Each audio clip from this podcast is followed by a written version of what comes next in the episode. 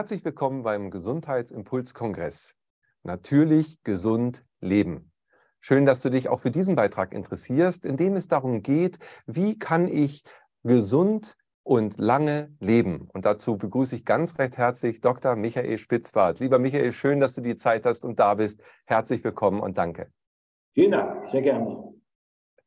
Ja, Michael, du hast nach dem Medizinstudium in den USA und auch an verschiedenen Universitäten in Deutschland studiert, hast dich dann selbstständig gemacht in deiner Praxis und dir war es wichtig, die Ursachen zu finden, also ursächliche Diagnostik anzuwenden und dann natürlich auch in deiner Therapie das anzusetzen. Also nicht die Symptome zu fokussieren, sondern die Ursachen zu erforschen und äh, dort an den ja, Wurzeln anzusetzen. Wie ähm, kam es zu dieser Ausrichtung bei dir nach dem Studium und bei deiner Arbeit?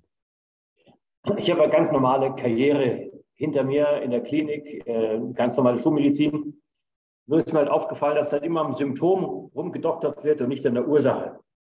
Und wenn das Kind in den Brunnen gefallen ist, wenn die Krankheit da ist, egal ob Herzinfarkt, Schlaganfall, Burnout-Syndrom, da ist der Zug oft schon 10, 20 Jahre vorher abgefahren.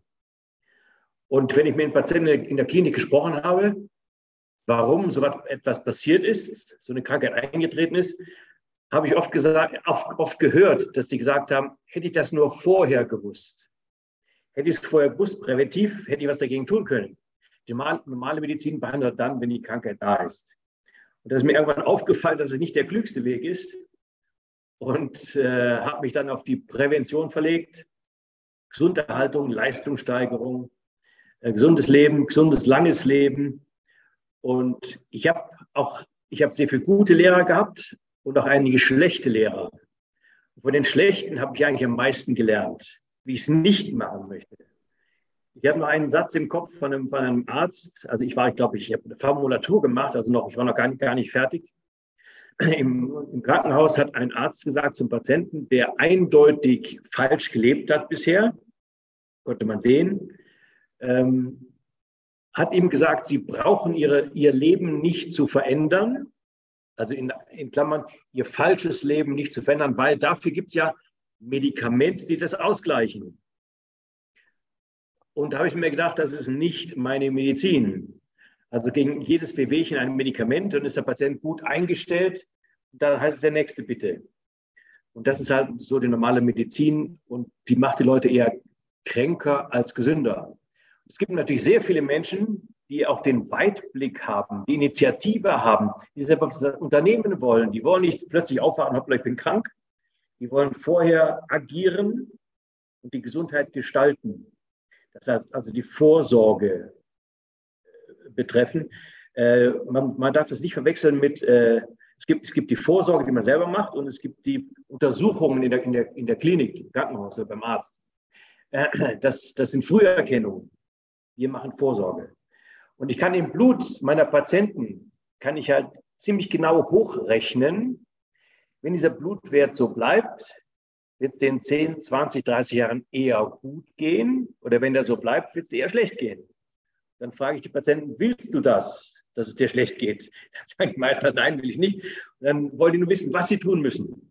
Also ich habe ein Klientel von Patienten, da muss ich, muss ich nie erklären, warum. Die wollen nur wissen, wie. Also für mich ein tolles Arbeiten, aufgeklärte Patienten, Eigeninitiative und die eigentlich nur das umsetzen möchten, was sie tun, was, was ich ihnen erzähle, damit sie gesund lange leben. Ja, das ist wundervoll. Also das äh, funktioniert sicherlich auch wieder nach dem Resonanzgesetz, dass du genau diese Patienten anziehst, ja. weil du ihnen genau das ja bietest. Das ist wundervoll. Welche Rolle würde denn aus deinen Augen dann diese Eigenverantwortung, nenne ich es jetzt mal, dann spielen bei Patienten? Ja, ohne die geht es eigentlich nicht. Man muss ja erst mal kennen, dass man die Zügel selber in der Hand hat, dass man sehr viel selber gestalten kann. Also man kann zwei Drittel seines Lebens, seines Lebensalters, seines potenziellen Lebensalters gestalten. Ein Drittel ist genetisch, da können wir nicht, nichts ändern. Zwei Drittel sind gestaltbar. Und die, die, Leute, die Menschen, die das wissen wollen, die kommen mal zu mir. es gibt andere, die wollen das nicht wissen. Die, die sehe ich halt gar nicht. Da habe ich wirklich eine positive Selektion.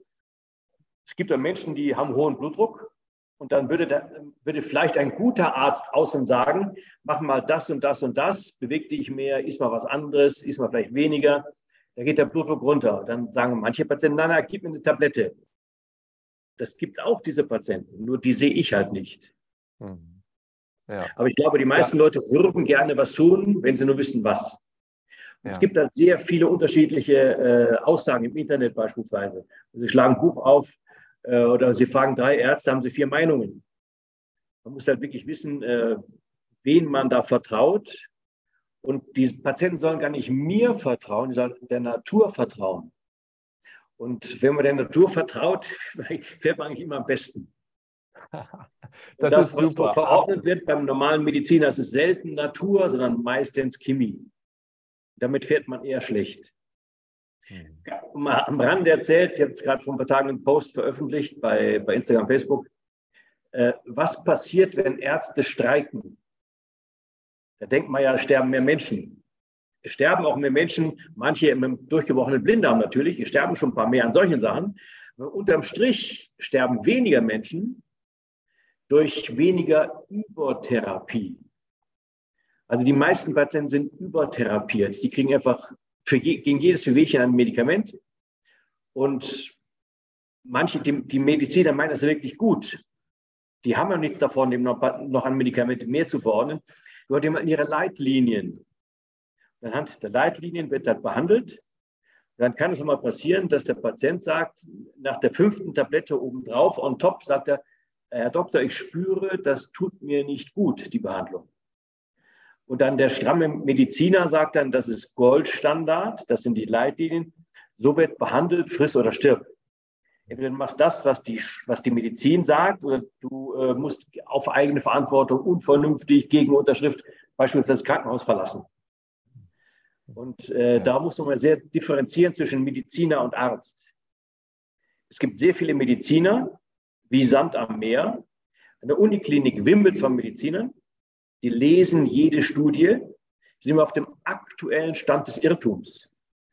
Man muss wissen, jede, jede Meinung, die man hat, oder jede, jede scheinbare Wahrheit, die man hat in der Medizin. Ich bin lange genug im Geschäft, um zu wissen, dass Sachen, die wir felsenfest anerkannt haben, als wahr, stellt sich raus, nach einer Weile stimmt er gar nicht. Wenn man das ein paar Mal mitgemacht hat, denkt man halt nicht so, dass dieser aktuelle Stand wirklich der, der wahre Stand ist, dass das sich wirklich, dass das äh, in ein paar Jahren auch wieder verkehrt sein kann. Darum sage ich immer, Hausverstand einsetzen, gesunden Menschenverstand einsetzen. Wenn der Körper mir sagt, das tut mir nicht gut, dann muss man, muss man reagieren. Und wenn der Arzt sagt, musst du trotzdem nehmen, also der, der sagt der Mediziner, sagt, du, der Arzt wird das nicht sagen. Mediziner, der liest jede Studie und der behandelt den Menschen wie die Summe seiner Organe. Der spricht das im Krankenhaus, die Galle auf Zimmer 107 und der Blinddarm auf 109. Und die vergessen, dass am Blinddarm ein Stück Mensch auch noch mit dran hängt. Und äh, das sind die Mediziner, die behandeln die Organe und die Ärzte behandeln den Menschen. Der Mensch ist definiert als ein Individuum. Individuum aus dem Lateinischen heißt übersetzt unteilbare Zweiheit zwischen Körper und Geist. Und ich würde sogar sagen Indivitrium, unteilbare Dreiheit zwischen Körper, Geist und Seele. Und äh, viele körperliche Krankheiten haben einen seelischen Ursprung. Da kann ich den Körper behandeln, solange ich will, bin ich auf der falschen Baustelle. Also muss man die Menschen als Ganzes erfassen, aber das lernt man nicht an der Uni. Das sind die Mediziner, die lernen Leitlinien, aber die lernen keine Menschen behandeln. Die lernen Organe, und da kommen ganze Menschen.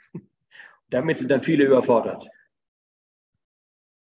Ja, sehr beeindruckend. Genau das Bild, äh, das kann man wirklich draußen in Krankenhäusern immer wieder auch erleben, aber auch äh, im Gesprächen mit anderen Mitmenschen, die ja sich daran schon förmlich gewöhnt haben, dass man eben ja, eine Pille bekommt für ein Symptom und dann ist erstmal wieder alles gut. Das ist so ein bisschen äh, wie halt, wenn man mit dem Auto ein Problem hat auf der Autobahn, da leuchtet eine Lampe und man fährt in die Werkstatt und der Mechaniker nimmt die Lampe raus und dann fährt man einfach weiter. Dann ist zwar das Symptom weg, aber irgendwas hat das ja mit dem Motor zu tun. und dann wundert man sich, wenn der Motor dann später kaputt geht. Aber sehr schön. Ich, ich finde es so wertvoll, dass auch, ähm, ja, weil du ja nun auch diese Praxiserfahrung aus der, aus der Klinik hast und diesen gesamten Studiengang durchlaufen bist, äh, so äh, eindeutig hört, wie du es gerade beschrieben hast.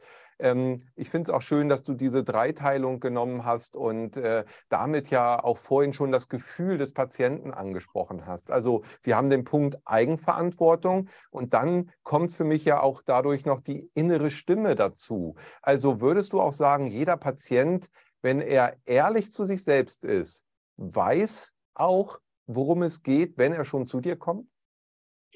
Wenn die etwas sensibel sind für sich selbst, ich glaube, die sind so abgelenkt von sich selbst. Da kann es sehr gut sein, dass sie die innere Stimme nicht hören oder überhören. Und dann muss der Körper wirklich eindeutige Signale senden, um die innere Stimme zu verstärken.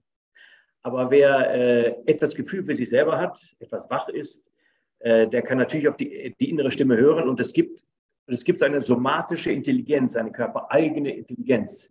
Kinder haben das oft noch. Kinder, die essen vielleicht dreimal Grießbrei und, und, äh, und am nächsten Tag klebt der Grieß bei einer Wand. Ja, weil die brauchen irgendwas anderes. Hat er gesagt, der Körper, irgendwas ist da drin, das brauche ich nicht. Ich brauche etwas anderes. Also spucken Sie das aus und, und, und warten, bis was anderes geliefert wird von, von, von, der, äh, von der Ernährung her, damit sie die Sachen wirklich bekommen, die sie brauchen. Da gibt es manche, manche Kinder, die essen ganz komische Sachen, zum Beispiel rohe Leber. In meinen Seminaren äh, wenn ich über die somatische Intelligenz spreche, dann sagen äh, manche, manche Leute haben sich, haben sich gemeldet, ich habe früher als Kleinkind, habe ich meiner Mutter die frische Leber geschnitten hat, ich habe die Leber roh gegessen. Ja? Ist nicht jedermanns Sache, aber die Kinder, das ist so, da ist wahrscheinlich Folsäure drin gewesen. Die meisten Kinder, wissen wir heute, haben Folsäuremangel.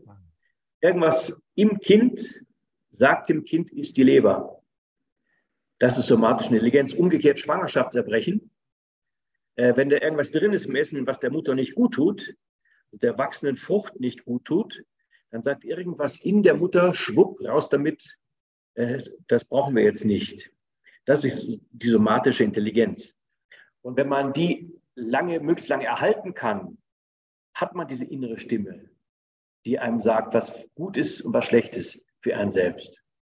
Und da darf man sich von keinem Mediziner reinreden lassen. Sehr gut. Ja, das ist wunderbar. Und so wie du sagst, auch mit dem Kind, wenn das dann einfach den Brei nach dem dritten Mal wegwirft, dann dürfen Eltern sensibel für werden und sagen, hey, super, das bitte erhalten, fördern und ja, dann idealerweise schon eben das die Werkzeuge zu haben, zu wissen, okay, was könnte mein Kind denn fehlen und was kann ich ihm stattdessen geben. Äh, leider Gottes ist in unserer Gesellschaft ja diese Stimme, von der du gerade gesprochen hast, äh, ersetzt worden durch die Stimme der Werbung. Da wird dir gesagt, was du brauchst und was gut für dich ist. Also zumindest fürs Portemonnaie des Herstellers. Aber davon äh, ja, kann man nicht wirklich gesund bleiben. Aber bleiben wir mal bei der Ernährung. Ich glaube, die Ernährung ist doch schon eine sehr starke Säule, um den menschlichen Körper Körper in einem Gleichgewicht zu halten. Und du hast von Dingen gerade gesprochen, die uns ja auch fehlen können durchaus. Da geht es ja nicht nur darum, den Magen vollzuschlagen, sondern um mehr, oder? Was ist bei der Ernährung aus deiner Sicht das Wesentliche? Du möchtest diesen Beitrag in voller Länge erleben? Dann melde dich jetzt kostenlos an zum Online-Gesundheitsimpulskongress 2023. Dich erwarten neben diesem Beitrag über 30 weitere spannende Interviews zum Thema Natürlich, gesund, leben. Der Online-Kongress findet statt vom 15. bis 22. April 2023.